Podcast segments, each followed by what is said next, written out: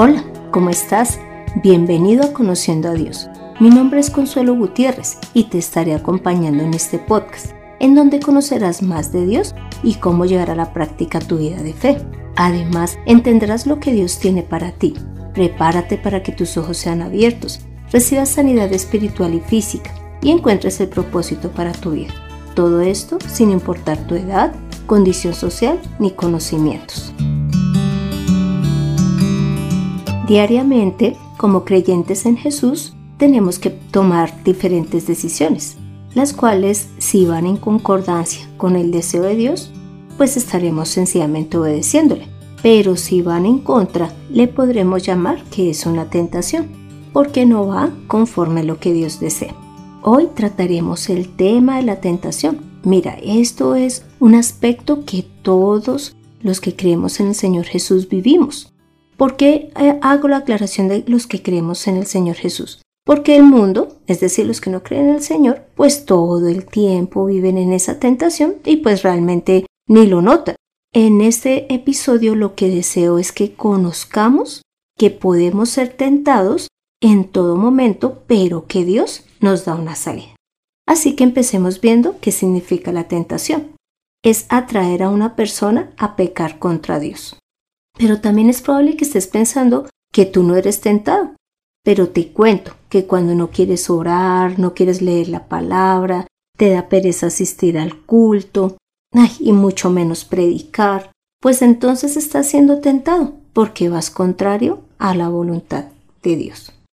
Y en cuanto a la vida natural, imagínate todo lo que está a nuestro alrededor que no agrade al Señor, pues es lo que más nos atrae.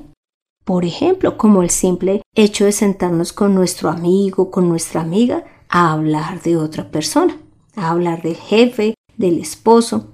Esto finalmente es caer en la tentación del chisme. Entonces te puedes estar preguntando, ¿Ah, ¿eso es ser tentado? ¿Hablar de los demás? ¿Que me dé pereza orar o leer la palabra?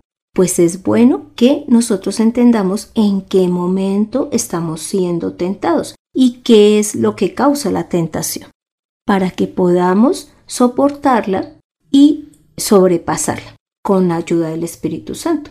Así que vamos a iniciar viendo qué es lo que genera la tentación. Y lo primero es nuestra mente, nuestros pensamientos. Leamos Santiago 1 del 13 al 15 que dice, Cuando alguien sea tentado, no diga que ha sido tentado por Dios, porque Dios no tienta a nadie, ni tampoco el mal puede tentar a Dios. Al contrario, cada uno es tentado cuando se deja llevar y seducir por sus propios malos deseos. El fruto de estos malos deseos, una vez concebidos, es el pecado. Y el fruto del pecado, una vez cometido, es la muerte. Según lo que acabamos de leer, ¿cuál es el fruto de los malos deseos? El pecado, ¿verdad?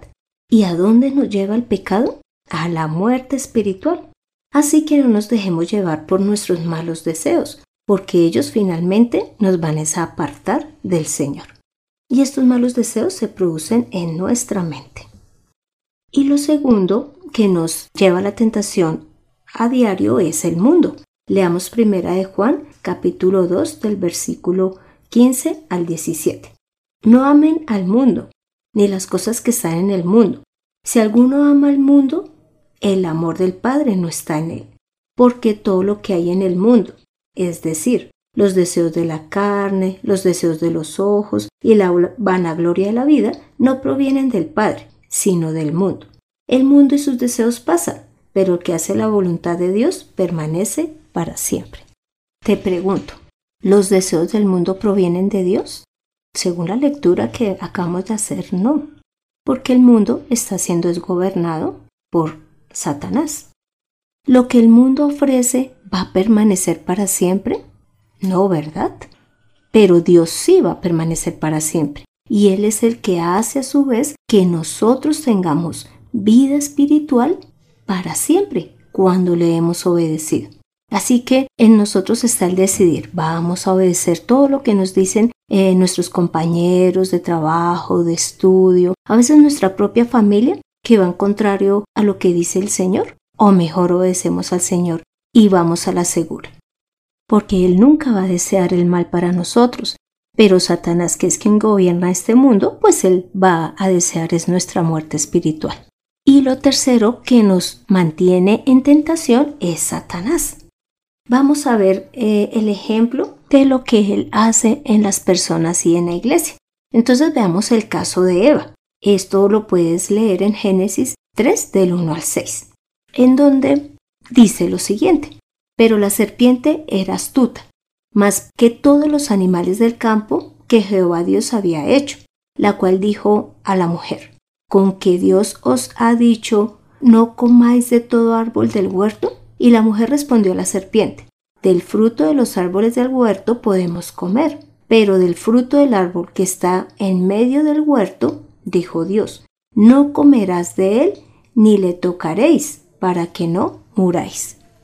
Entonces la serpiente dijo a la mujer, no moriréis, sino que sabe Dios que el día que comáis de él, serán abiertos vuestros ojos y seréis como Dios, sabiendo el bien y el mal. Y vio la mujer que el árbol era bueno para comer y que era agradable a los ojos, y árbol codiciable para alcanzar la sabiduría.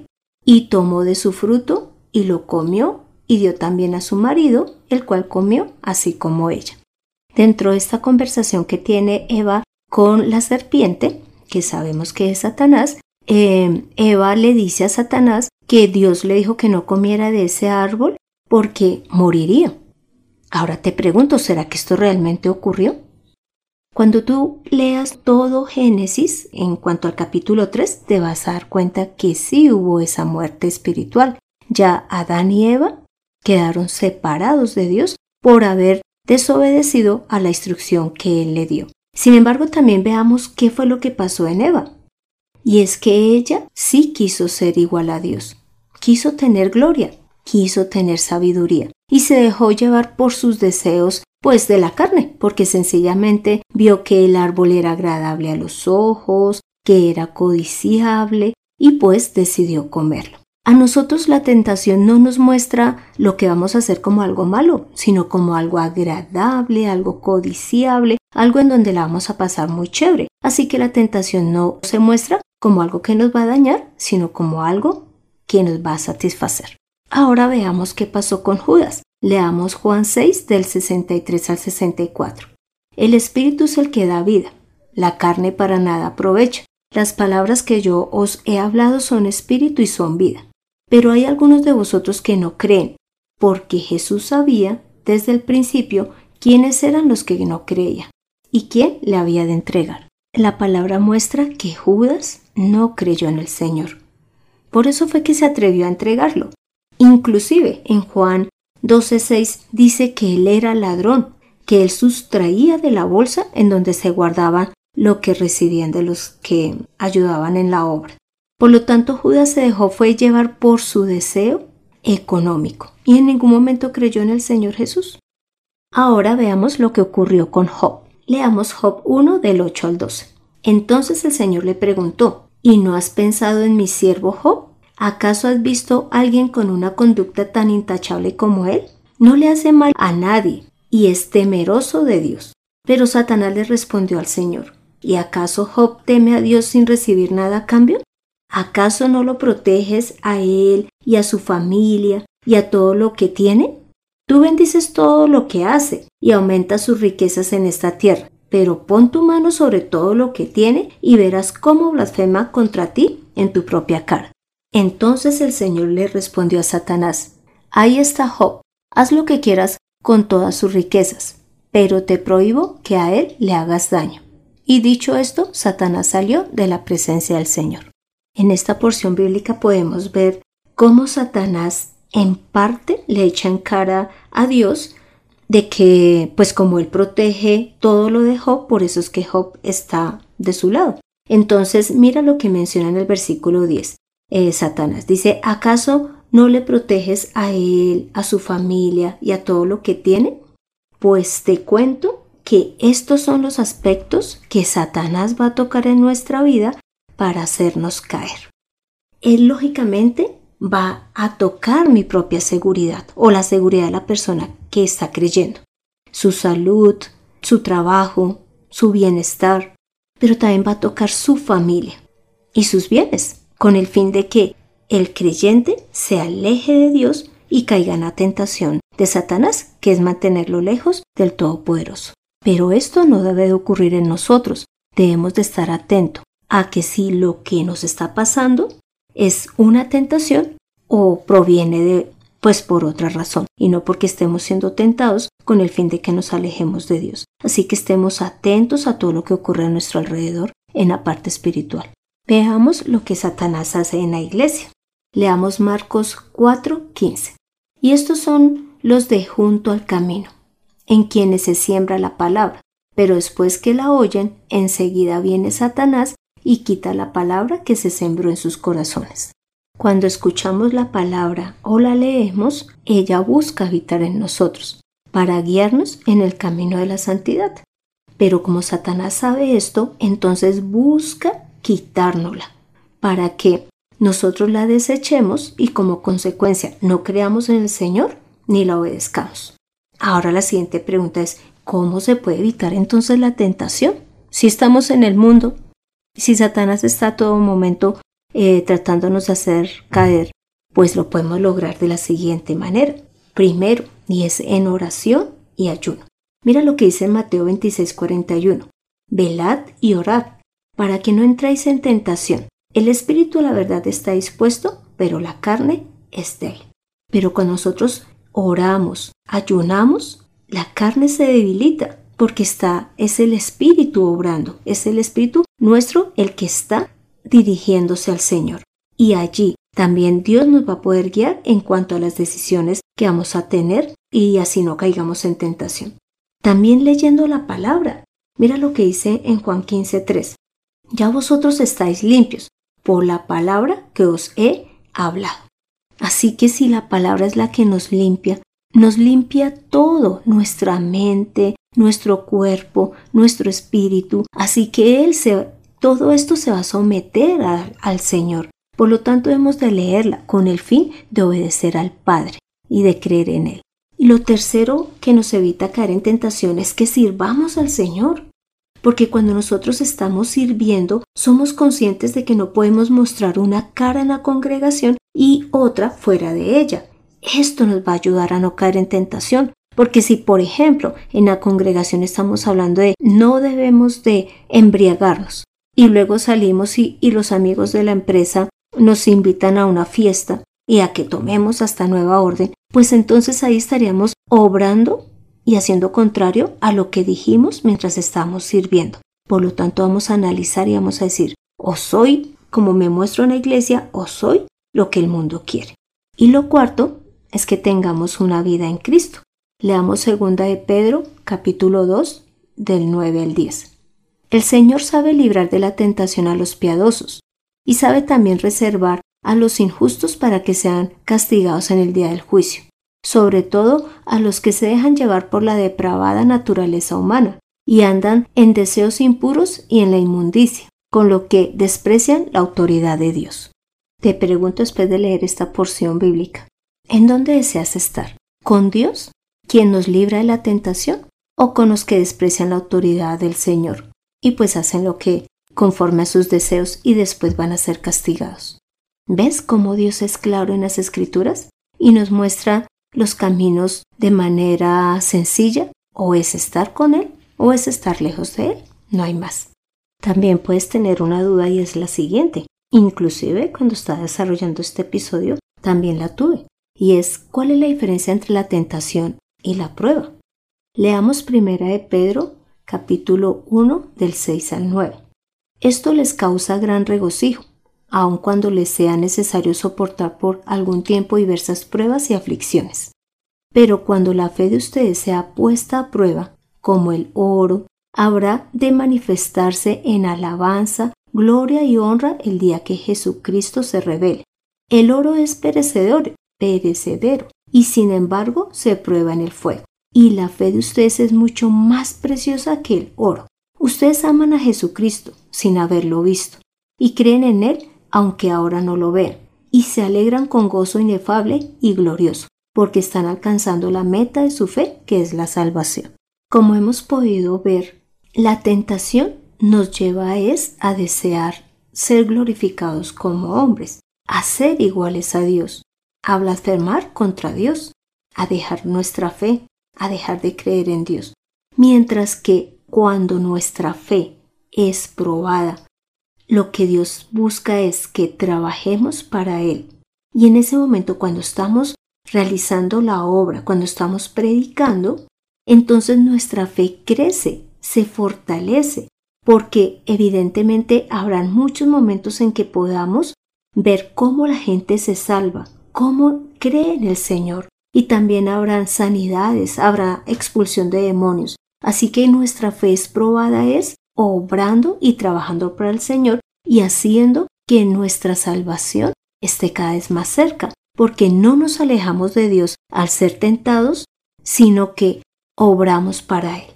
¿Ves la diferencia? Una cosa es ser tentado, que nos lleva a alejarnos del Señor, y otra cosa es que Dios pruebe nuestra fe cuando estamos trabajando para Él.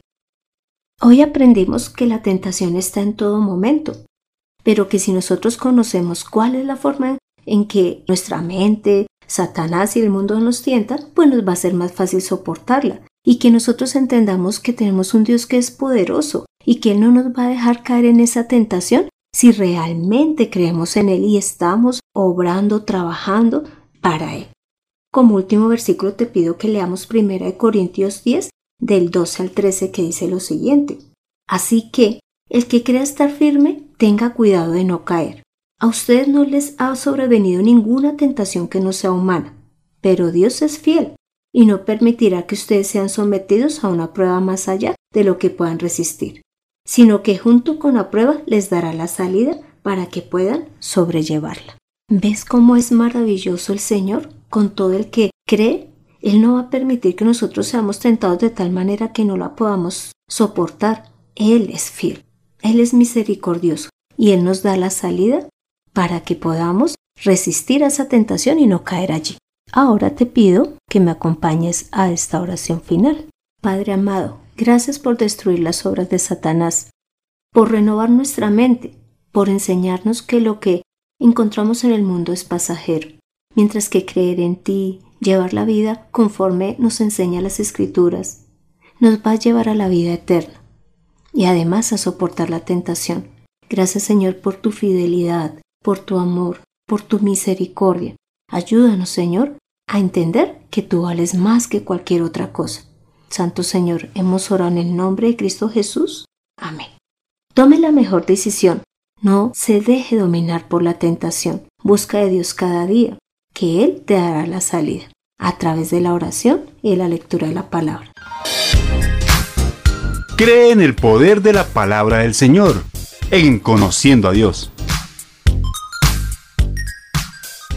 Este fue el episodio 37, en donde vimos que la tentación nos lleva a alejarnos de Dios, mientras que la prueba de nuestra fe nos hace acercarnos a Él y saber que Él es un Dios real y poderoso. Te animo para que leas Génesis 3, Romanos 1 del 18 al 32 y Santiago 1, 12. Pon en acción lo aprendido. Dale la gloria a Dios que Él merece. Entiende que cualquier deseo de la carne no es mejor que estar con el Señor. Obedece más bien sus mandamientos. No olvides orar, leer la palabra, congregarte, predicar, diezmar y ofrendar. Gracias por escuchar este podcast y por darle un visto bueno. Y porque además lo compartes con otras personas. Realmente me gustaría conocer tu opinión en cuanto a este episodio. Si tienes dudas o aportes. Para esto puedes escribir al correo de mirtaconsuelog.com soy Consuelo Gutiérrez, tu compañera en este camino. En la edición de este podcast, José Luis Calderón. Dios continúe fortaleciendo nuestras vidas. Nos vemos en el próximo episodio.